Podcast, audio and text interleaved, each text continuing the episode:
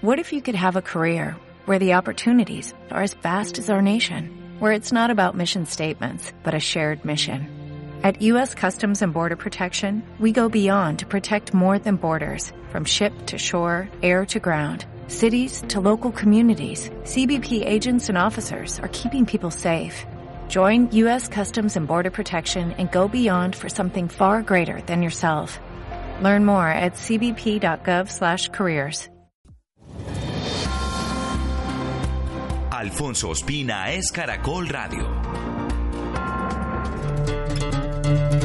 Y muchas gracias a todos por continuar en la sintonía de Caracol Radio, en la sintonía de Hora 20, para estar, para acompañarnos en este espacio del debate que abrimos después de escuchar las noticias más importantes del día. Vamos ahora sí al análisis, a la mesura para entender algunas de las cosas que suceden en el país. Vamos a estar hoy hablando de la polémica que se ha abierto ante la posibilidad de que haya cambios en la obra de la primera línea del metro de Bogotá.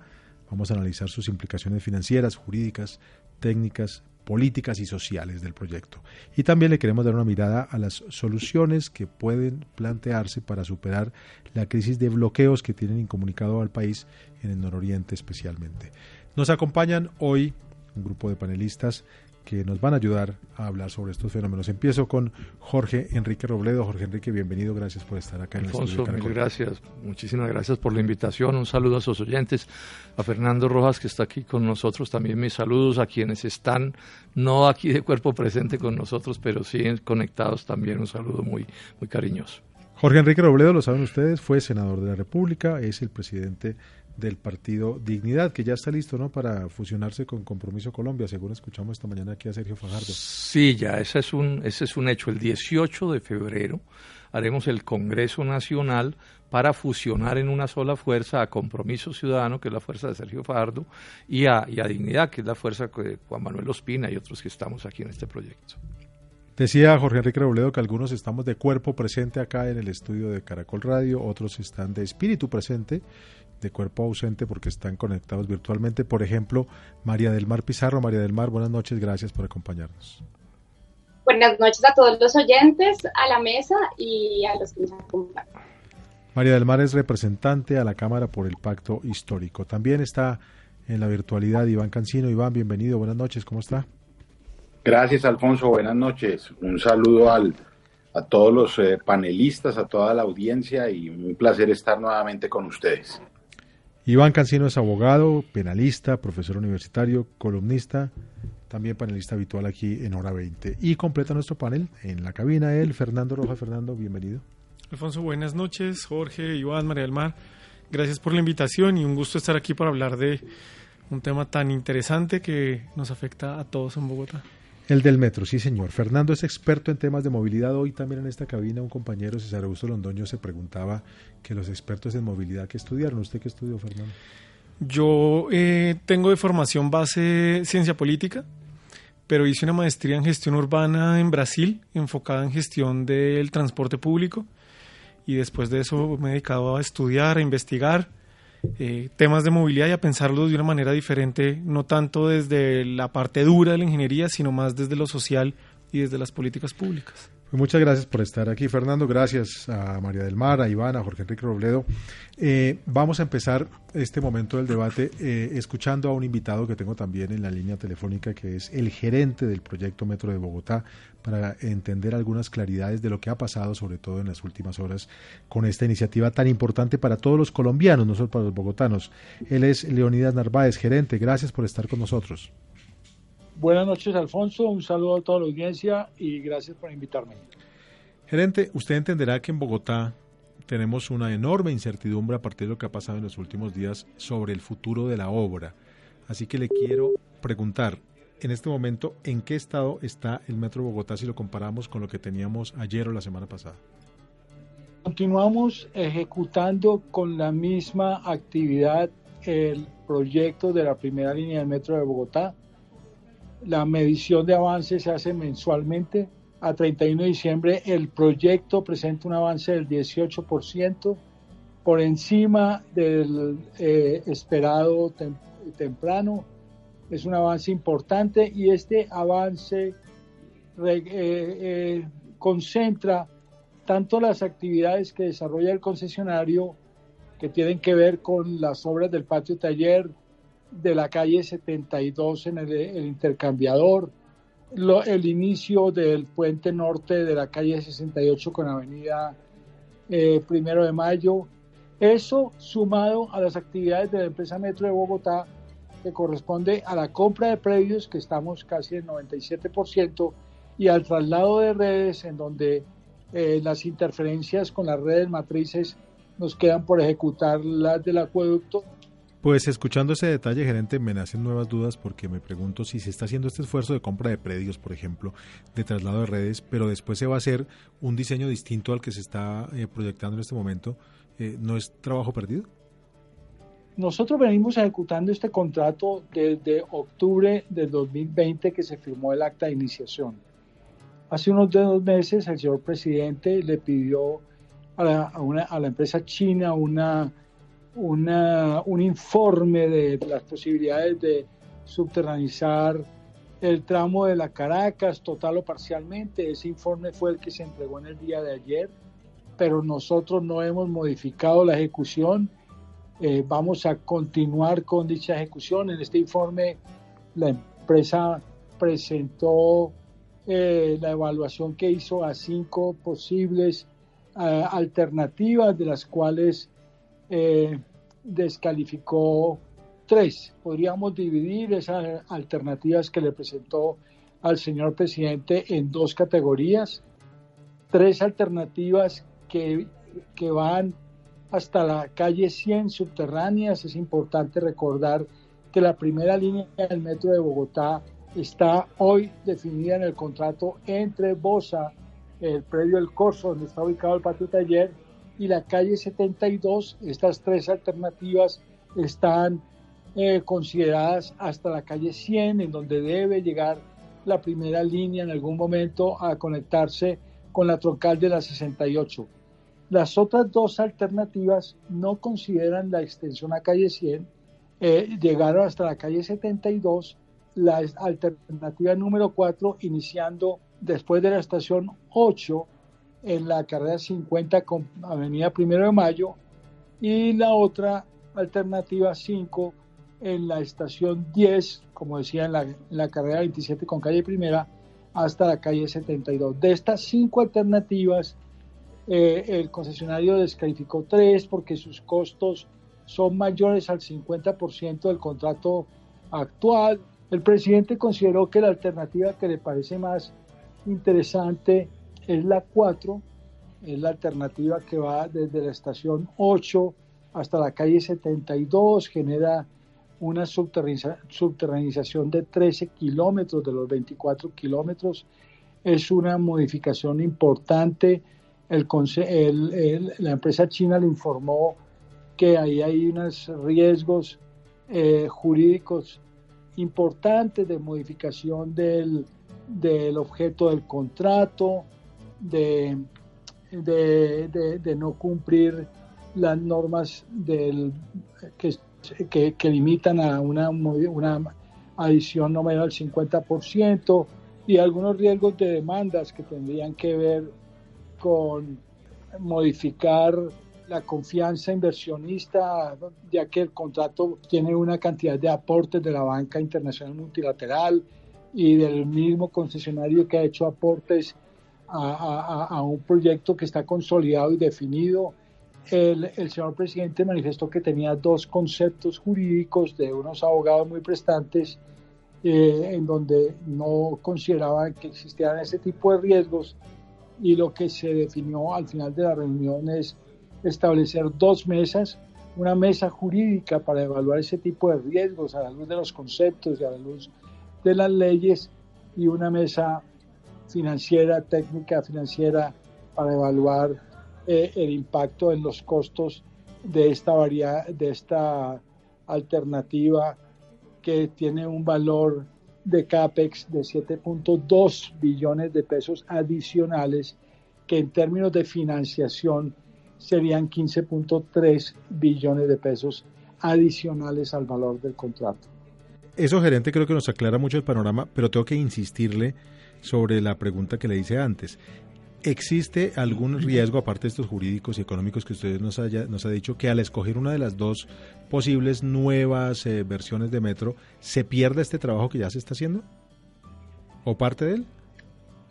Si, si en algún momento se decidiera volver subterránea la línea, los predios que se han comprado no serían utilizados en su totalidad porque los requerimientos de una línea subterránea en función de predios son menores a los que hoy se han comprado. No puedo decir. Y, quedaría Bogotá con unos predios. No hay un estudio, pero los predios definitivamente serán menores. ¿Y, y el traslado de redes? Y el traslado de redes, lógicamente, también se afectaría, tanto los predios como el traslado de redes. El trabajo en patio taller no, sería el mismo patio taller y el trabajo en el intercambiador de la calle 72 eh, no tendría ninguna eh, modificación de, de, tal manera que la línea subterránea tendría que acomodarse a la infraestructura que hoy se está construyendo. Si tuviéramos un termómetro para medir el optimismo, ¿el suyo está subiendo o bajando sobre que algún día nos podamos subir al metro? Mi optimismo, mi dedicación y mi compromiso con la ciudad sigue siendo el mismo. Estoy convencido que lo mejor para la ciudad es continuar el contrato que hoy está firmado. La, la, la ciudad necesita ese transporte masivo. Esta primera línea del metro le presta un servicio muy importante a la comunidad de Bosa, casi dos millones y medio de personas que podrían hacer ese trayecto desde Bosa hasta la calle 72 en 29 minutos. Hoy ese trayecto se puede demorar hora y media. Regalarle a estos ciudadanos una hora por trayecto, dos horas al día, para que disfruten con sus familias, para la recreación, para educación, para deporte, para disfrutar del ambiente es una maravilla que no podemos aplazar y el mismo informe que presentaron los chinos al señor presidente dice que una modificación como la que se pretende retrasaría eh, la operación del metro seis años. Me parece que ese es un argumento que hay que tenerlo muy en cuenta en el momento en que se vaya a tomar una determinación gerente del Metro de Bogotá, del proyecto de Metro de Bogotá, Leonidas Narváez, gracias por estar con Caracol Radio esta noche. Con mucho gusto y, bueno, les deseo un feliz debate. Así es, entramos de inmediato al debate. Eh, seis años podría alargarse más, por lo menos dice, pero es que no son seis años, que son setenta los que llevamos alargando este deseo de tener un metro en Bogotá. La alcaldesa Claudia López ha dicho que su objetivo es que la ciudad tenga metro en el año 2028 los cambios podrían poner esa fecha ya no en el 2028, sino en el 2034 o 35. El presidente Petro, lo escucharon ustedes en el noticiero antes del debate, dijo, ojalá se pueda, pero la opción más económica es segregadora, aseguró Petro, y argumentó su propuesta de cambio planteando que en ese tramo las vías son muy angostas y un tramo elevado desvaloriza por completo el entorno y la ciudad. Escucharon ustedes entonces lo que dijo el presidente Petro, escucharon al gerente Narváez contarnos lo que podría pasar con los cambios proyectados, así que de inmediato les pregunto a ustedes, panelistas, qué piensan de la situación en que estamos hoy con el Metro de Bogotá. María del Mar Pizarro, empecemos. Eh, bueno, eh, nosotros em, realmente creemos que si tenemos la oportunidad en este momento de subsanar lo que se hizo eh, con el metro elevado, estamos en el momento perfecto Lamentablemente, durante ocho años lo que vimos es que no se empezó en realidad eh, la construcción y el avance en el metro. En este momento tenemos unas obras de adecuación, pero no tenemos los estudios de detalle en este momento. O sea, no hemos llegado a la fase 3. Lo que está proponiendo eh, Gustavo Petro es realmente construir sobre lo construido. ¿sí? Se han hecho unos avances, como lo decía, eh, como nos acaban de comentar, pero definitivamente necesitamos, em, si podemos subsanar en este momento un metro elevado que trae grandes consecuencias para la ciudad. Primero que todo, urbanísticamente lo que hace es pauperizar la ciudad. Nosotros sabemos cómo el metro de Nueva York, el metro en Londres, el metro en Medellín, eh, en las partes elevadas eh, realmente lo que hacen es ser un cultivo eh, para la, pues, para dañar, pues, dañan el urbanismo, pero también es un cultivo eh, para, eh, para la violencia, para la inseguridad, etc. Ahora, eh, en lo que se ha avanzado en las adecuaciones, por ejemplo, eh, en la compra de predios, este espacio nos podría servir también para avanzar en eh, bicicarriles, como lo ha hecho la alcaldesa Claudia López, pero también podríamos avanzar en tener calles, por ejemplo, para los pequeños y medianos empresarios que en este momento no tienen cómo sacar, digamos, eficientemente sus productos y sus mercancías del sur al norte de la, la ciudad. Si nosotros tenemos un metro subterráneo, estamos liberando superficie de la ciudad para parques y para mayor movilidad. En cambio, el metro elevado que se plantea deja un carril en la zona, digamos, más congestionada de la ciudad, que es el oriente, eh, para los carros. Pero definitivamente yo que he sido eh, pequeña empresaria, mediana empresaria, yo no puedo transportar eh, digamos, mis productos o no puedo transportar mi mercancía en un metro. Entonces también tenemos que pensar eh, cómo vamos a hacer para tener una infraestructura para el sistema, el sector productivo de la ciudad. Entonces, yo creo que las obras de educación que se han venido adelantando nos pueden servir para, digamos, tener una estructura de movilidad a largo plazo. For the ones who work hard to ensure their crew can always go the extra mile. and the ones who get in early so everyone can go home on time. There's Granger, offering professional grade supplies backed by product experts so you can quickly and easily find what you need. Plus, you can count on access to a committed team ready to go the extra mile for you. Call, clickgranger.com, or just stop by. Granger, for the ones who get it done.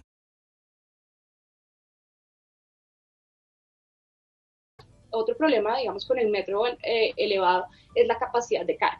la capacidad de carga, este es un metro súper chiquito, eh, que realmente no puede con la capacidad de carga de Bogotá. Es un alimentador, como se ha dicho muchas veces, eh, de Transmilenio. Entonces lo que se está buscando es hacer realmente el metro que Bogotá necesita y no un metro que le sirva a Transmilenio. Porque este, este metro elevado que diseñó el exalcalde Peñalosa lo que busca es ser un alimentador de Transmilenio, pero no soluciona a largo plazo el problema de movilidad en Bogotá. Entonces lo que va a pasar es que en cinco años, si es que se entregan cinco años, porque todavía no tenemos los estudios de detalle, pues es que eh, vamos a tener problemas de movilidad porque por donde vamos a transportar las mercancías no va a tener la capacidad de carga necesaria.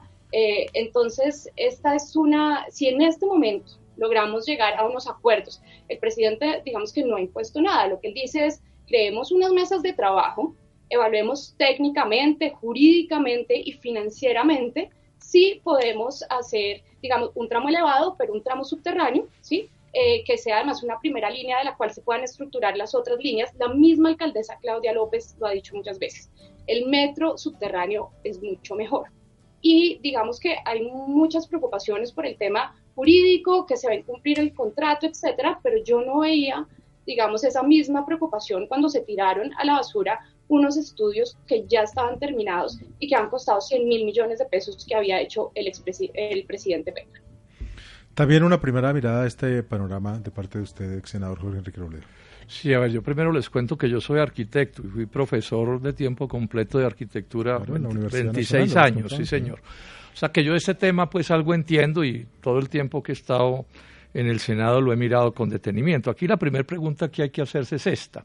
¿Por qué terminamos en un metro elevado cuando se sabe que los metros mejores son los subterráneos?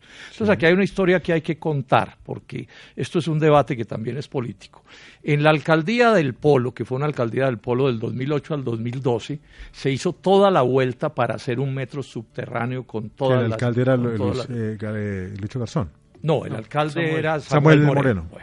Esa, alcaldía que la termina Clara López entrega eso cuatro años avanzado, muy avanzado, ya digamos con el chulo del Banco Mundial, los primeros estudios de detalle perfectos. Bueno, ¿qué sucede? Que Gustavo Petro había roto con el polo en el 2010 y entonces él hace su campaña a la alcaldía contra el metro hace una campaña, yo aquí tengo todos los documentos, se los voy a dejar ahorita a Fernando, toda la campaña diciendo que Transmilenio, Transmilenio, Transmilenio, parecía Peñalosa defendiendo a Transmilenio. Gana la alcaldía y en vez de seguir con lo que le había dejado el alcalde anterior, duró más de año y medio saboteando ese, ese, ese metro, saboteándolo, pero de verdad, entonces se inventó que que un metro ligero, que era un tranvía por la carrera séptima para no hacer el metro.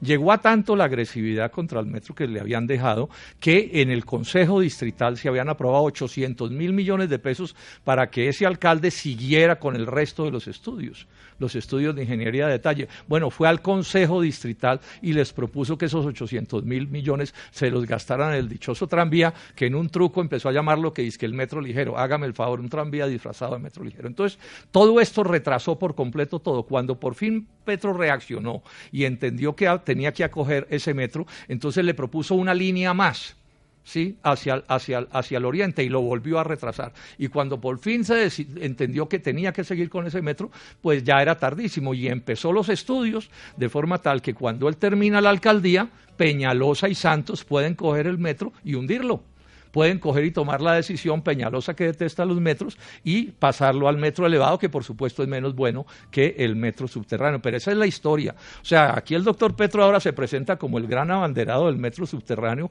pero si hoy Bogotá no está haciendo un metro subterráneo, es en muy buena medida porque él como alcalde hizo todo lo posible por sabotear eh, eh, un crimen que él consideró que era que otro de un partido político distinto estuviera encabezando ese metro. Entonces, es la primera cosa que, quiero, que quiero señalar. Además, esto tiene unos problemas, unos problemas legales bien complicados, pero llamo, pero llamo la atención eh, para señalar que esa es la, la, triste historia. O sea, no estaríamos en este enredo en el que estamos, porque es un enredo mayúsculo en el que está en este momento Bogotá, si las cosas las hubiera hecho el alcalde Gustavo Petro como ha debido hacerlas. También su primera intervención, Fernando Rojas. Sí, este, este tema es, muy difícil porque juega con un sueño que tenemos los bogotanos. Eh, que para, para, otros, como para mí, es una pesadilla realmente. Yo todavía no creo que eso se vaya a cumplir. Pues es difícil, ¿cierto? Pero para que tengamos una idea, eh, en 1913 se, eh, Buenos Aires inaugura su primera línea de subterráneo y nosotros aquí en Bogotá estábamos mirando si íbamos a hacer eh, tranvía de mulas o, eléctrico, eso cómo iba a funcionar. O sea, es un problema realmente de concepción. Pero yo creo que también hay que, hay que plantear una cosa en la línea de lo que estaba planteando ahorita Jorge y es, es, posible que a los estudios de, el entonces alcalde Petro le faltara eh, hervor, ¿cierto? Pero claramente el presidente Santos y el director de planeación, Simón Gaviria, en su momento dijeron que ese era el camino que teníamos que seguir. Lo que uno esperaría es que un alcalde que llega reciba eso, continúe el proceso, corrija eh, y finalmente pues tuviéramos una obra. Pero Enrique Peñalosa en campaña dijo que se comprometió a hacer un metro elevado porque se podía hacer en tres años y costaba un tercio de lo que valía el metro subterráneo. Han pasado casi siete años y no hay un centímetro de ese metro elevado. Y lo que sí hizo, que es parte de la discusión en la que estamos, porque a Peñalosa se le entregaron todos los argumentos técnicos, políticos, arquitectónicos, urbanísticos, lo que uno quiera, para que no metiera la ciudad en un metro elevado, sino que trabajara en un metro subterráneo. Pero aquí hay varias cosas que pasan y, es importante que la ciudadanía lo tenga presente. En el proyecto que Peñalosa dejó amarrado y contratado, vamos a tener 500 columnas de 13 metros de alto entre Bosa y la 72. Esto claramente va a afectar la estructura de la ciudad. Pero además de eso, entre la 26 y la 72 reduce el tráfico mixto de dos carriles a uno por sentido.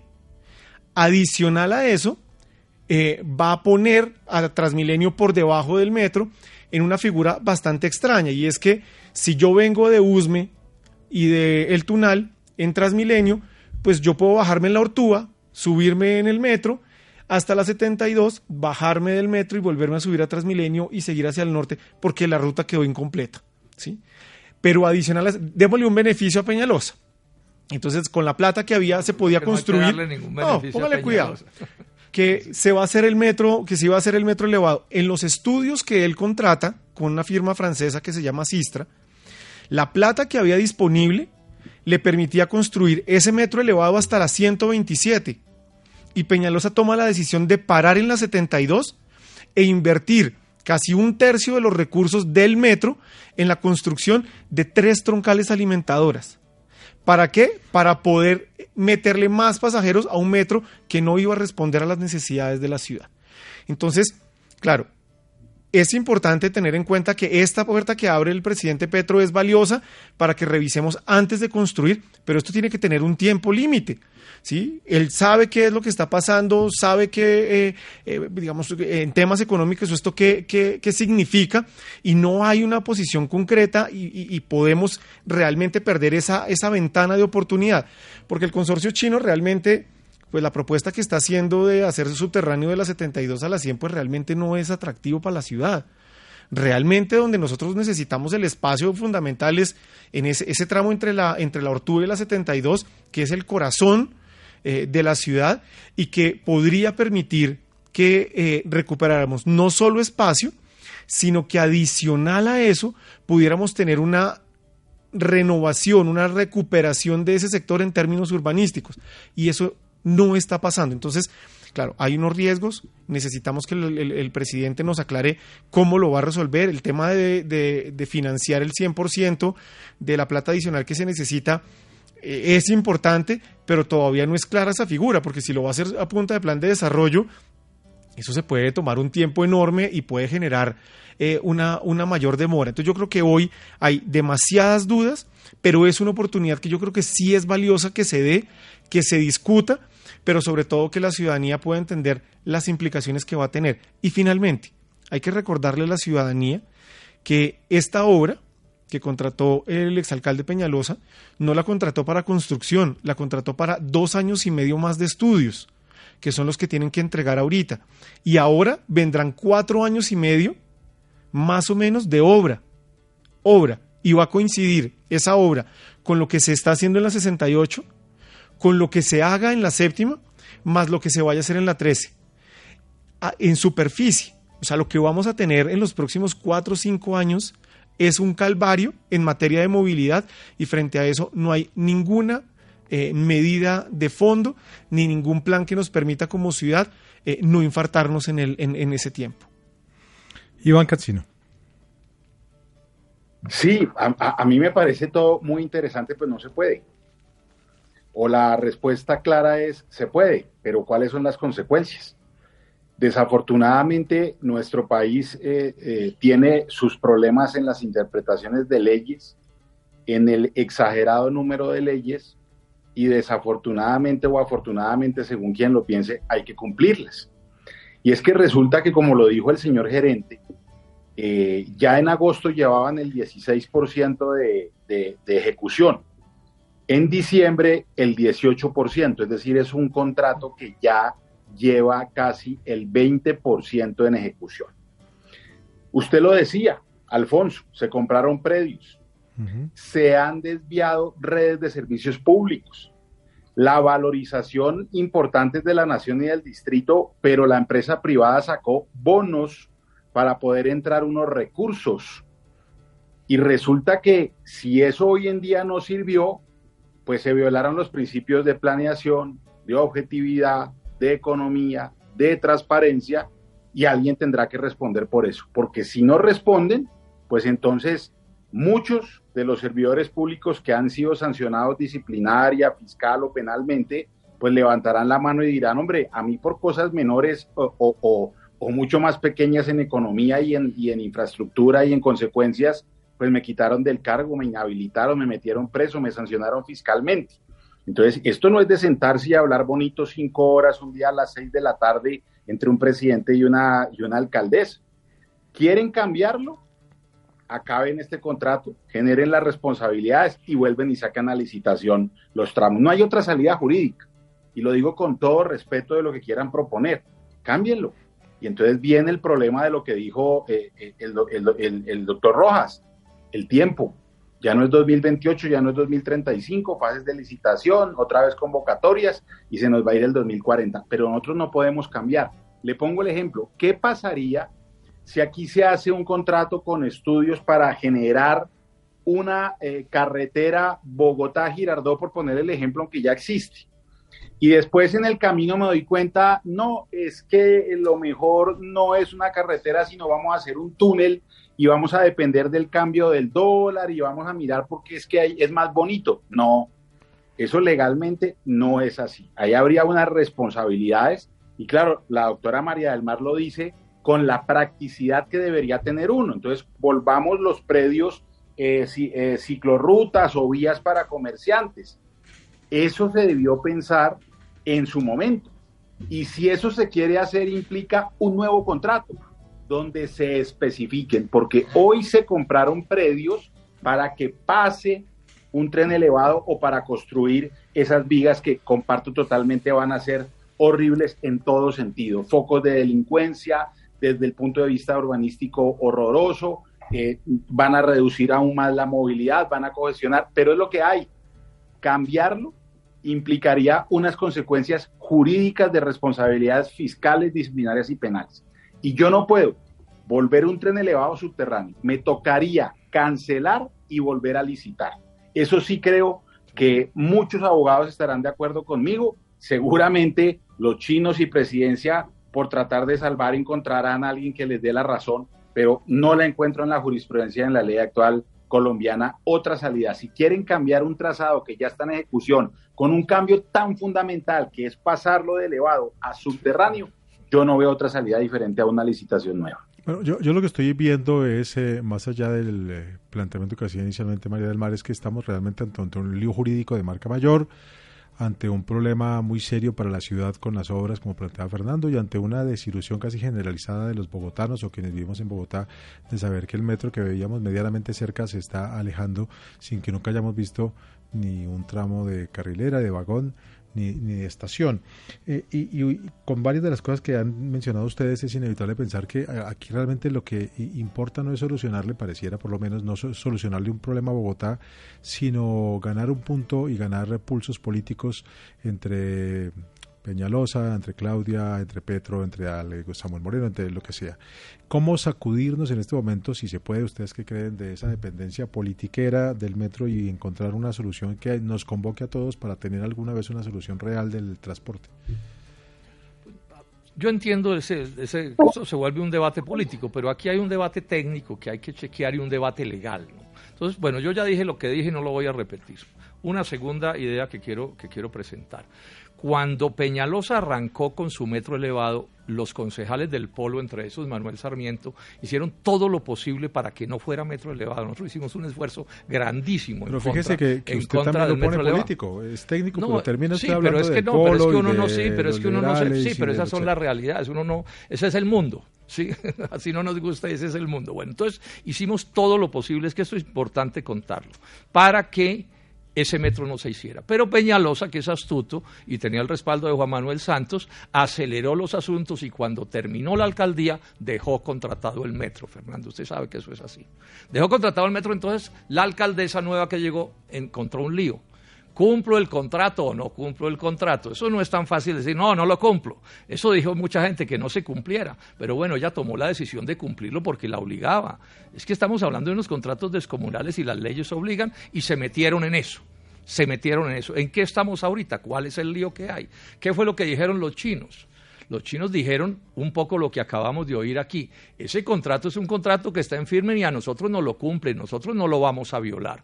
Si quieren más obra, entonces que sea hacia el norte de lo que está contratado, porque ese sí sería un segundo contrato.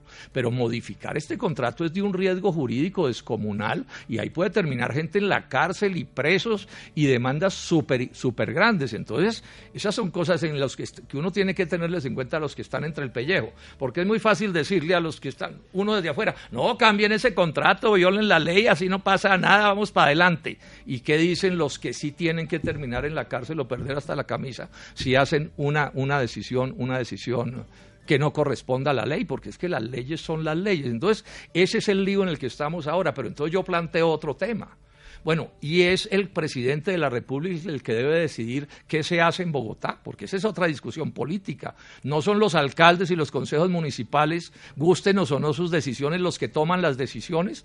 Yo no estoy de acuerdo con la decisión de Peñalosa, pero la tomaron conforme a derecho, él como alcalde y un consejo distrital que se lo aprobó. Y entonces eso no se cumple porque a mí no me gusta y el presidente de la República puede llegar y muy fresco decir, no, es que yo soy el presidente de la República y entonces eso no se hace o me lo cambian. Ojo, porque si se cambia el contrato, no es él el que tiene que asumir la responsabilidad, es la alcaldía de Bogotá, son los chinos, son los contratistas los que estén metidos en el asunto. Entonces yo llamo la atención porque a esto hay que ponerle cabeza fría, porque lo cierto es que yo no estoy de acuerdo en la situación en la que llegamos. Empecé diciendo, en la que estamos, empecé diciendo que no me gusta nada de lo que ha pasado, pero la realidad es que eso es lo que ha pasado. Y entonces aquí las responsabilidades políticas, Alfonso, se vuelven importantes. ¿Por qué terminamos en esto? ¿Por qué un metro subterráneo que era el que había que hacer y que era lo sensato, al final no se hizo y estamos en el enredo en el que estamos? ¿Ven ustedes, eh, los demás, alguna salida a este entuerto? Pues yo quisiera decir algo y es que yo siento que el concepto, el concepto técnico que nos da, digamos, Iván Casino, el concepto jurídico, eh, realmente es su concepto. Pero en este momento nos estamos, digamos, adelantando a los conceptos jurídicos eh, que se contrataron el exministro Enrique Gil, que tiene muchísima experiencia en contratación, exministro de Justicia, eh, nos dirá después de un estudio si eh, jurídicamente es viable. Y yo estoy completamente de acuerdo con Fernando, y es si se abre una ventana de oportunidad y nosotros podemos llegar a un consenso con la alcaldesa Claudia López, eh, si se puede llegar a un consenso em, con los chinos, realmente lo que estaríamos haciendo es salvando la movilidad de Bogotá en 35 eh, en el 2035 entonces en el sí en el 2035 entonces yo creo que eh, eh, la opinión jurídica de Iván es que no se puede pero yo como lo reitero como lo dije anteriormente cuando se votó a la caneca el estudio que había hecho Gustavo Petro de del metro subterráneo que costó 100 mil millones de pesos, que es claramente un detrimento patrimonial, ahí sí no hubo ninguna investigación, ahí sí no estábamos preocupados eh, jurídicamente. Y yo difiero eh, con el doctor Robledo en que... Eh, en que Representante María del Mar, pero en, ese momento se, se, se hubiera podido poner una demanda a quien hubiera querido para que se investigara, ¿no?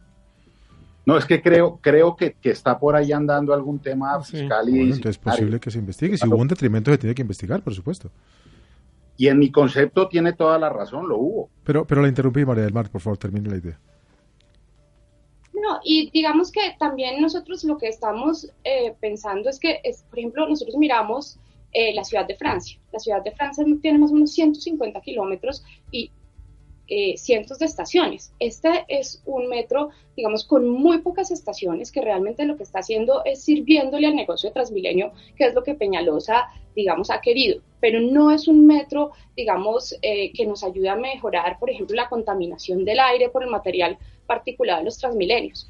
Eh, entonces, si nosotros podemos abrir esa ventana de oportunidad, como dice Fernando, y si y, o sea, nosotros, eh, digamos que nos estamos adelantando a los resultados de unas mesas de trabajo, de unos conceptos legales de importantes, em, de importantes abogados. Entonces, pues esperemos a ver si podemos llegar a un acuerdo y si podemos salvar, como lo dice Robledo, el catastrófico error del exalcalde Enrique Peñalosa. Sí, yo, creo eh, que yo creo que hay una cosa, hay una cosa en este, hay una cosa en este tema que, que puede ser importante revisarlo. O sea, hay una ventana y hay que revisarla. Tampoco le vamos a pedir cosas que sean imposibles, ¿cierto? Porque tampoco podemos sacrificar a la ciudad, pero si en ese camino logramos encontrar la respuesta para tener un mejor metro, es importante que la contemplemos. Reitero, esto tiene una ventana de tiempo, no es larga. ¿sí? Esto no... ¿De cuánto es? No, estamos hablando de menos de un mes, es que no hay mucho tiempo. ¿Por qué? Porque viene una ejecución. O sea, cuando estamos hablando ahora de, del, del, grado de avance, tenemos que tener en cuenta que la construcción total del metro, o sea, el metro puro y duro, no ha arrancado. O sea, el hecho de que estemos construyendo el, patio taller, eh, moviendo las redes, pues eso no implica nada. Pues si por ahí va a pasar el metro subterráneo, pues uno ya las movió y ya las acomodó diferente. ¿sí? El, deprimido de la 72, bien, eso es importante, pero eso no es el metro. ¿sí? Eso es un, espacio que hay. Ahora, y eso es importante. Y eso es importante es el presidente y la alcaldesa tienen que ser muy claros y muy precisos con lo que se puede hacer en el tiempo que se puede hacer. ¿Sí? Esto no es, no es un, yo, creo que aquí uh, se habla de un capricho, no es un capricho, es una oportunidad y hay que aprovecharla para que tengamos el mejor metro para la ciudad, porque de lo contrario, yo, yo no me quiero imaginar, por ejemplo, cómo vamos a hacer una extensión del metro hacia Usme, ¿cierto? O hacia Ciudad Bolívar por la Caracas. No, no se puede porque tenemos unos, un, metro elevado aquí encima de nosotros. No va a funcionar. Entonces, eso hay que aprovecharlo. Si no se puede, como lo estaba diciendo ahorita eh, Iván y, los y, Jorge, el tema jurídico, el tema presupuestal, no, pues eso tendríamos que estudiarlo para ver hacia dónde nos vamos a mover. Pero yo creo que no se puede desaprovechar este momento. Iván. Alfonso, sí. aprovecho algo que, está de moda para, para responderle a, a, la, honorable representante un punto. Eh, es mi opinión jurídica, pero la de muchos, porque no, no soy el único que la ha planteado. No es un pensamiento mío. Es más, como bogotano, me dan ganas de llorar de ver que lo que se esté haciendo sea un tren elevado un metro elevado y no un subterráneo. Pero yo sí le aseguro que si eso se llega a cambiar, cantaré la canción de Shakira, porque no lloraré, sino facturaré con la cantidad de clientes que me van a llegar por peculados y una cantidad de cosas. Las mujeres y los abogados facturan. Y los abogados Sobre todo los abogados. Entonces, entonces hay que tener mucho cuidado, mucho cuidado con eso. Pues eh, eso, yo, quiero enfatizar en esta parte, el lío complicado que hay. Le, propongo ah, una cosa, Jorge, es que vamos a un corte eh, muy eh, pequeño para la información deportiva de la noche, ahora que se ha reabierto el fútbol profesional colombiano. Ya regresamos en el debate de hora 20.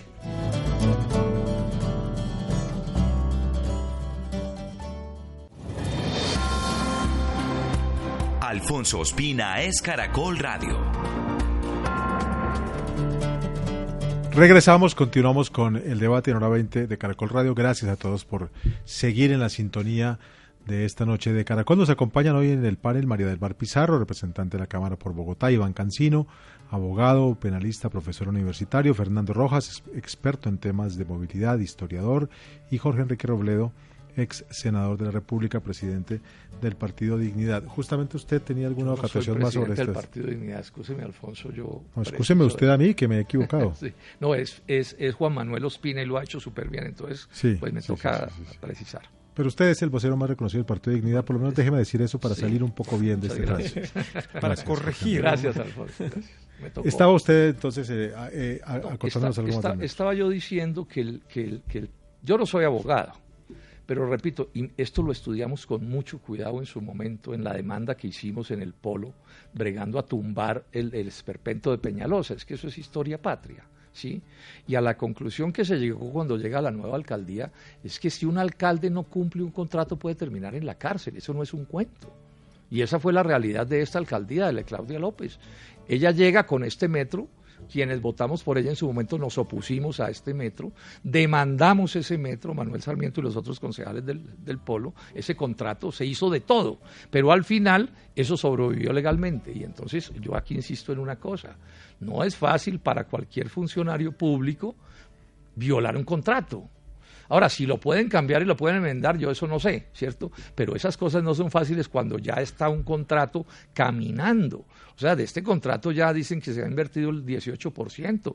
¿Cuánto es en plata el 18%? ¿Cuánto de eso se perdería si las cosas se cambian? Yo, o sea, ojalá las cosas se puedan resolver, pero yo veo esto bastante enredado de cómo está, porque lo cierto es que Peñalosa dejó esto, como diría alguien, atado, bien atado, pero yo vuelvo con mi historia. Es que el error fue no haber seguido con el metro que el polo dejó caminando, que era como estaban las cosas en el 2012, porque así hubiéramos llegado al, al 2016 y Santos y Peñalosa no hubieran podido sabotear el metro. Es que esta es la realidad. Santos y Peñalosa se unen para sabotear. tampoco, tampoco hizo mucho el polo para que hubiera buen ambiente, porque Samuel Moreno pues no, no, no es que es Petro el que llega a desbaratar las cosas. pero, porque en ese no, perdón, Alfonso, en ese tema del metro no había ninguna duda en esa alcaldía, nada, cero, absolutamente cero.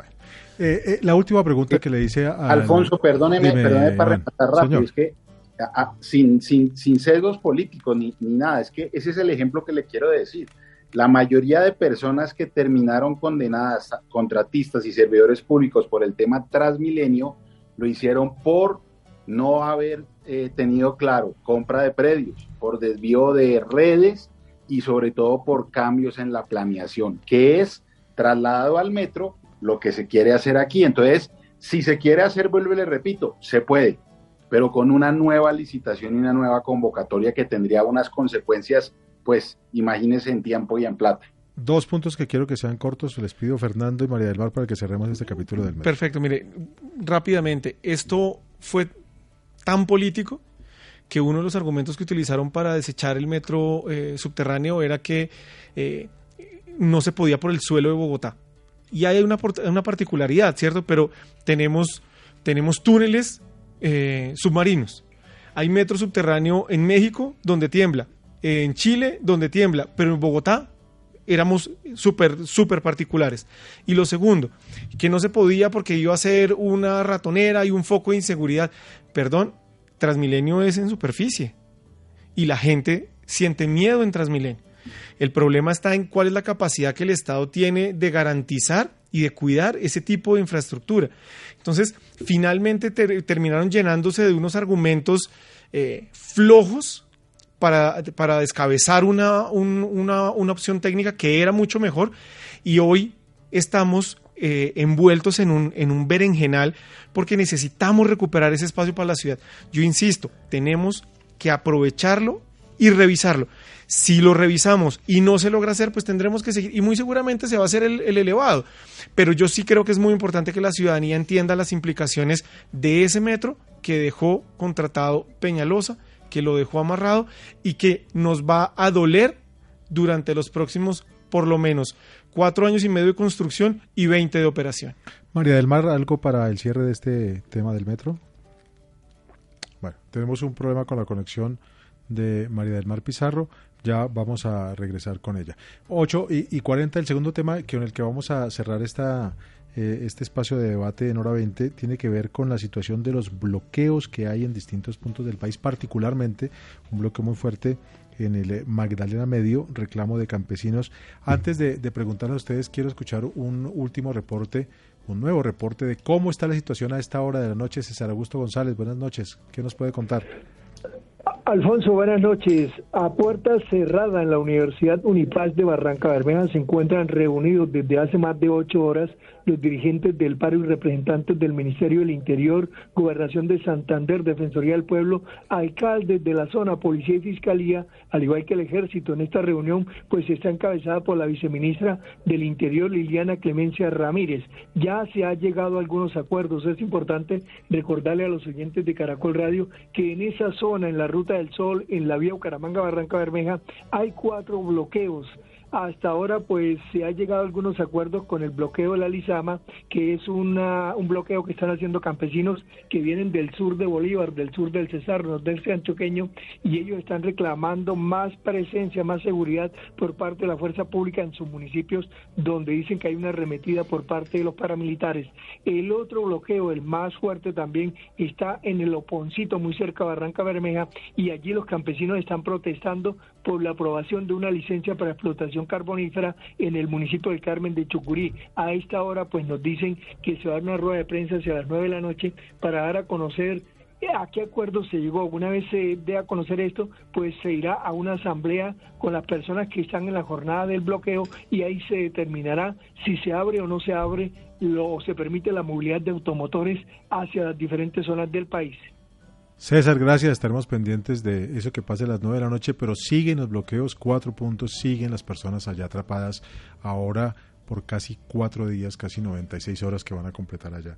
¿Cómo están viendo ustedes este panorama de bloqueos, esta nueva manera o una más recurrente manera de protestar y sobre todo la acción que están teniendo las autoridades y los gobiernos nacionales, regionales y locales ante estas manifestaciones?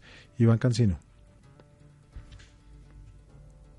Es, es, es muy difícil de, de, tratar de encontrar una, una salida, porque en la mayoría de países, obviamente que hay todo el derecho a protestar y a manifestarse, pero no a paralizar un país sin que la autoridad haga algo, incluyendo el uso de la fuerza. Sin embargo, en un país como Colombia, donde la violencia ha generado tantos y tantos y tantos problemas, pues uno se tiene que poner a pensar que realmente lo primordial es el diálogo. Pero el diálogo sobre qué? Sobre cuáles peticiones y sobre cuáles metas a mediano o a corto o largo plazo. Si hemos visto años y gobiernos y gobiernos firmar acuerdos, hacer mesas de negociación, hacer compromisos desconocidos por una y otra parte. Y la falencia de infraestructura del país hace que se vuelvan problemas peores que los paros, desabastecimiento de comida, eh, problemas de salud por eh, insumos en hospitales, problemas de movilización de los eh, ciudadanos. Entonces, realmente que uno a veces trata de ponerse y lo se queda es en palabras, pero no en su significado. Mesas de diálogo, promesas, acuerdos, se levanta, vuelve el paro, hay modificaciones eh, realmente yo creo y espero que en este momento con esos diálogos y concertaciones sociales que se están haciendo para el plan de desarrollo de una manera más profunda en este gobierno, pues realmente queden consignados en papeles y que el Ejecutivo después, tanto nacional como departamental, pueda exigirle al ciudadano, mire, esto fue lo que usted pidió, yo lo incluí en el plan de desarrollo, esto se lo puedo cumplir ya, esto a mediano plazo, esto a largo plazo, este es el presupuesto, no me puede volver a paralizar ninguna vía pública, ningún acceso a aeropuerto, ningún acceso de insumos. Y si lo hace, le aplicaré la fuerza. Porque obviamente que creo que el diálogo es lo primordial. Creo que esas mesas del plan de desarrollo tienen que aprovecharse para dejar las reglas claras, pero una vez que las reglas estén claras, no se puede permitir chantajes o constreñimientos por parte de ninguna parte de la sociedad para cambiar o modificar lo que ya se pudo llegar en un arreglo. Pero también el otro para terminar, fíjese lo que, lo que se denuncia en redes. Eh, el dólar está bajando, pero curiosamente no baja nada. Ah, que es que porque es un día o dos días, los tiquetes aéreos están igual de caros, eh, el precio de hoteles está igual de caro. Eh, entonces las aerolíneas aprovechan un tiquete, por ejemplo, Cali, Tumaco, vi por ahí el otro día, millón trescientos mil pesos. Entonces, imagínese eso, o los temas eh, de etiquetes aéreos a Villavicencio o a cualquier ciudad. Yo creo que hay que hacer un, análisis muy completo de también eh, cómo solucionar los temas de infraestructura y abastecimiento cuando se paralicen las vías, porque no tenemos trenes, la infraestructura de aviación es absolutamente abusiva por parte de las empresas, entonces queda el país bloqueado y eso no se puede permitir, Alfonso. María del Mar.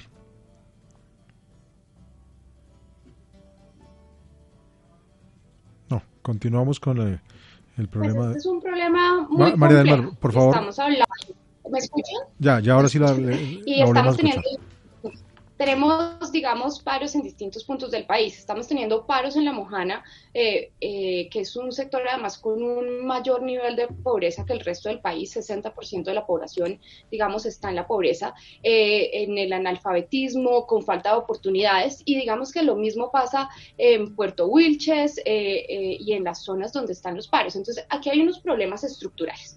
Está el problema, digamos, del medio ambiente, ¿sí? las comunidades eh, manifestándose en contra de la CAR porque van a hacer, digamos, un contrato eh, que va a acabar con la biodiversidad de la zona. Yo hace muy poco estuve en Puerto Bulches y pude ver lo que está pasando realmente con eh, el complejo cianagoso, que es evidentemente uno de nuestros recursos de biodiversidad más importantes. es una fuente de agua muy importante. Tenemos el problema también en La Mojana, donde, digamos, se rompió un dique, pero se vienen rompiendo diques, digamos, cada año se rompe un dique, estas personas, eh, bueno, se, les inundan los cultivos, se les mueren los ganados. ¿Qué está haciendo la unidad de gestión de riesgo? Pues está dándoles una subvención de 500 mil pesos, eh, digamos, para compensarlos por la pérdida de cultivos, eh, por la pérdida de ganado, etcétera. Pero lo que está buscando la unidad de gestión de riesgo es dejar de hacer como pañitos de agua tibia. Eh, la comunidad está pidiendo que se hagan más diques, pero estos se siguen rompiendo cada cierto tiempo y lo que necesitamos es realmente, como lo dice el programa del presidente Petro, eh, gobernar y, digamos, planear el país alrededor del agua y dejar que los afluentes de agua tengan un escape, porque si no, con el cambio climático, digamos que siempre vamos a estar construyendo obras eh, que se van a dañar y están en esa negociación. También vemos en Barranca Bermeja que en este momento hoy estuvo la viceministra de Interior Lilia Solano, estuvo eh, eh, el, Ministerio de Minas, eh, el Ministerio de Medio Ambiente, conversando y dialogando con la sociedad. Pero para terminar, lo que quiero decir es que aquí estamos hablando de problemas estructurales, que no se van, digamos, a solucionar en uno, dos días, tres meses o seis meses, sino que necesitamos las reformas estructurales que está pidiendo el gobierno necesitamos, por ejemplo, eh, para que la CAR no tome eh, estas medidas en contra del medio ambiente, modificar el sitio. Volvimos a perder la conexión. Necesitamos eh, también Jorge eh, modificar. Son personas que no tienen acceso a la salud. Eh, necesitamos avanzar en la construcción del tren, del ferrocarril, que también fue algo que ahorita en el encuentro del pacto el ministro de Transporte nos dijo que era posible y que se va a hacer y que están avanzando. Entonces lo que necesitamos son unas reformas estructurales eh, que, en las que el gobierno está Sí, yo, quisiera hacer este, este comentario. A ver, esto, la, la, primera causa de todo este, este, este, drama, el de la mojana, es espantoso. Yo no sé cuántas décadas, bueno, todas estas historias, el, bueno, son tantas las historias que mejor no las cito tienen que ver cuando son cosas económicas es fundamentalmente porque tenemos una economía de mercado extremadamente subdesarrollada. Es que tenemos un capitalismo de 5 o 6 mil dólares por, por habitante. El de Estados Unidos es de 65 o 70 mil dólares por habitante. O sea, si Colombia no es capaz de desarrollarse, de construir un país moderno, este tipo de problemas se van a dar dando, sí, se van a seguir dando sistemáticamente como se vienen dando desde hace mucho rato. Entonces, aquí tenemos una realidad de una gente que con, razón reclama porque no se le resuelven sus problemas, no se le resuelven por años y eh, un poco en su frustración y en su desesperación, pues el reclamo es, pues estos que, que, estamos viendo porque de otra manera además tampoco los atienden. Esa es, esto finalmente es, la realidad. Exacto, esto es lo que les resulta efectivo. Entonces, ¿yo qué haría en este momento? Estos compatriotas tienen causas para estar protestando.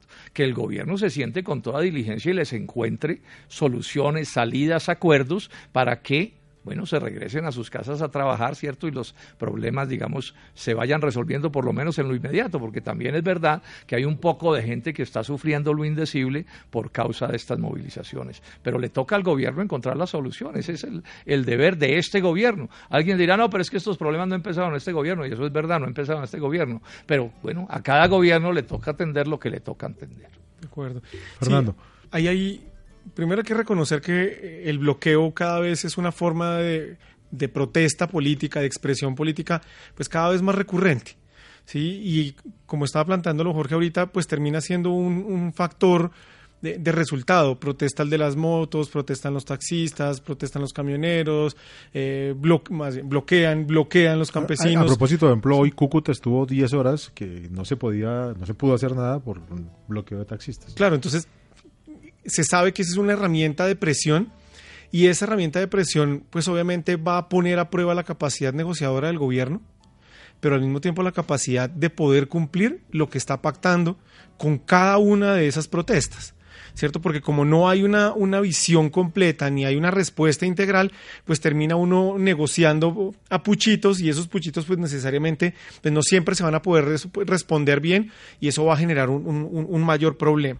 Ahora, yo creo que hay un malestar social que en buena medida también ayudó a que Petro llegara a la presidencia, pero que no tiene aún respuestas y que, por ejemplo, la carestía, lo duro que va a ser el acceso a los alimentos, eh, a la gasolina, un montón de cosas, pues va a hacer que la protesta sea cada vez mayor en diferentes sectores del país con una, con un agravante y es que en muchos de esos sectores también la presencia de actores armados pues plantea un desafío, un desafío mayor de cómo lo va a manejar y más en el contexto de, esa paz total de la que ha hablado el presidente que finalmente no es, no es tan clara.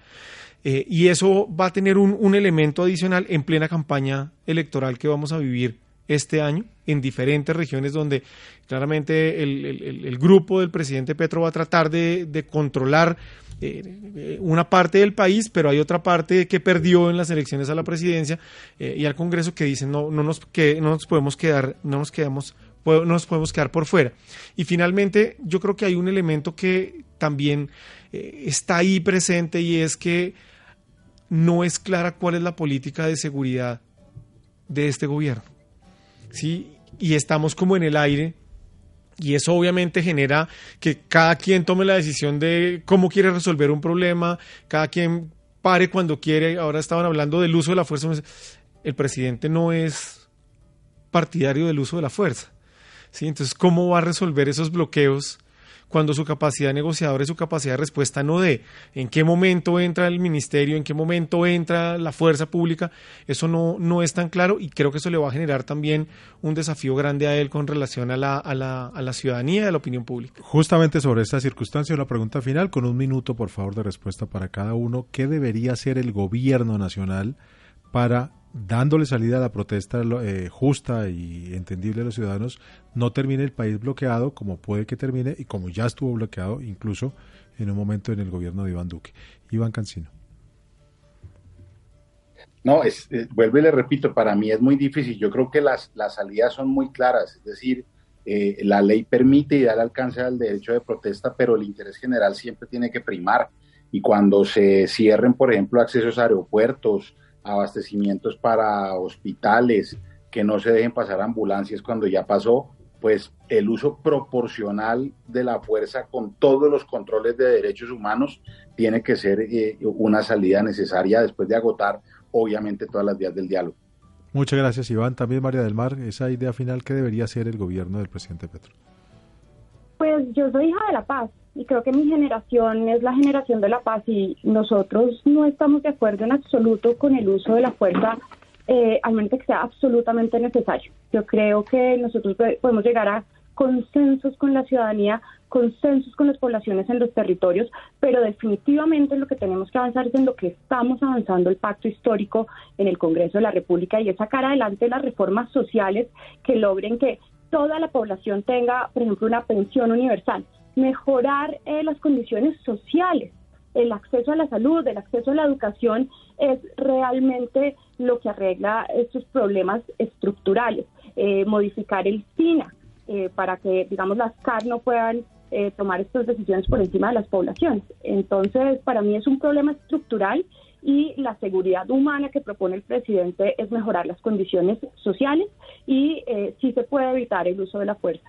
Muchas gracias, María del Mar, por todo su acompañamiento esta noche. Fernando, una idea de que podríamos dejarle al presidente Petro. Yo creo que eh, yo estoy de acuerdo con muchas de estas reformas que están planteando, pero eso también tiene un tiempo. Y hoy el desafío es, mientras tanto, ¿qué hacemos? Yo creo que aquí hay un, un factor fundamental de trabajo y es que eh, necesitamos menos qués y más cómo. Que le generen a la ciudadanía una tranquilidad de saber que efectivamente eh, muchas de sus expectativas sí van a tener respuesta. Porque si seguimos insistiendo en que eh, ya viene la solución, ya viene la solución, pero la gente sigue agobiada por la inseguridad, por la violencia, por la carestía, pues obviamente va a salir a pelear.